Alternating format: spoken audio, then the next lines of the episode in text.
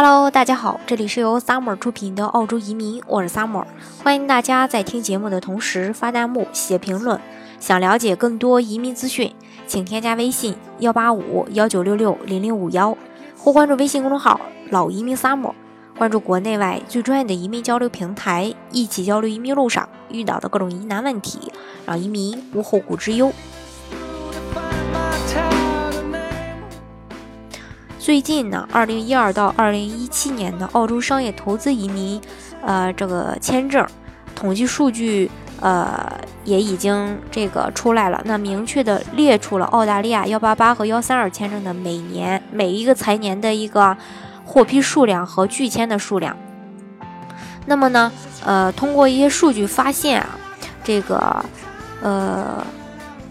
移民的一些趋势，那。今天就跟大家来分享一下，呃，过去一年当中究竟有多少人通过投资移民成功移民到澳大利亚，又有多少人被这个拒签？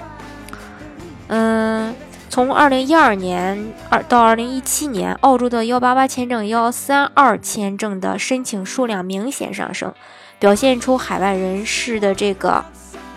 呃移民澳洲的一个。呃，高涨热情。而在二零一七年，除了幺八八 C 签证申请量和拒签量，呃，双双有所回落以外，其他的签证数据几乎创下了历年的新高。那二零一七年，澳洲的各大商业移民签证的获签和拒签的数据，呃，分别是幺三二签证成功案例二百七十二例，拒签是二十三例。那幺八八 A 签证成功是一千二百零六例，拒签是一百一十九例。那幺八八 B 签证成功是二百零八例，拒签呢是五十四例。幺八八 C 签证是成功四百零五例，拒签是三十三例。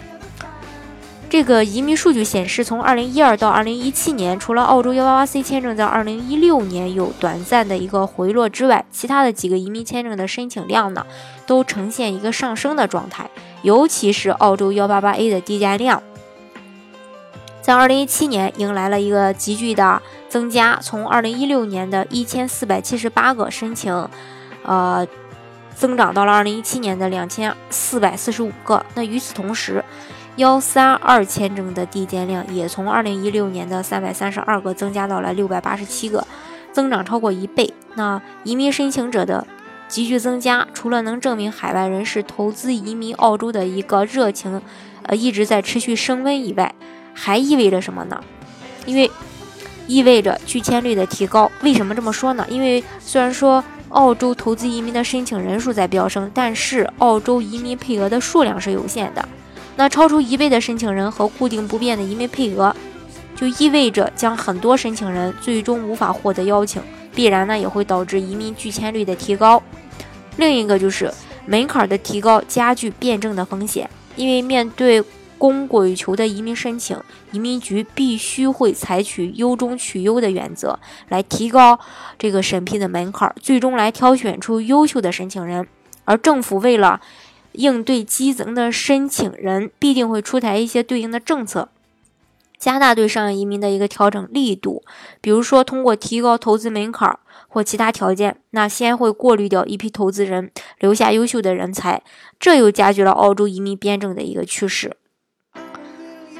呃，最近这几年吧，澳大利亚移民局每次出台政策都是以持续收紧的一个呃趋势呃为这个呃发展的，所以说想要移民澳洲的投资人要抓住眼下的时机，只有尽早的提交移民申请，才能最大程度减少变证带来一些带来的一些风险。当然，这个选择也很重要，比如说上面提到的什么拒签率呀等等。拒签率的这个呃出现，一方面是因为这个呃申请人本身的条件就不符合，那另一方面也是因为这个大家在选择移民公司的时候，选择的公司不是那么的专业，才会导致这这个拒签情况的一些出现。所以说，大家为了规避这个风险，就要找专业的机构来办理。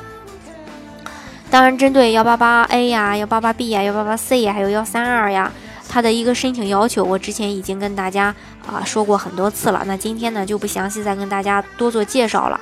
大家如果想具体的了解澳洲的移民政策的话呢，欢迎大家添加我的微信幺八五幺九六六零零五幺，或关注微信公众号“老移民 summer”，关注国内外最专业的移民交流平台，一起交流移民路上遇到的各种疑难问题，让移民无后顾之忧。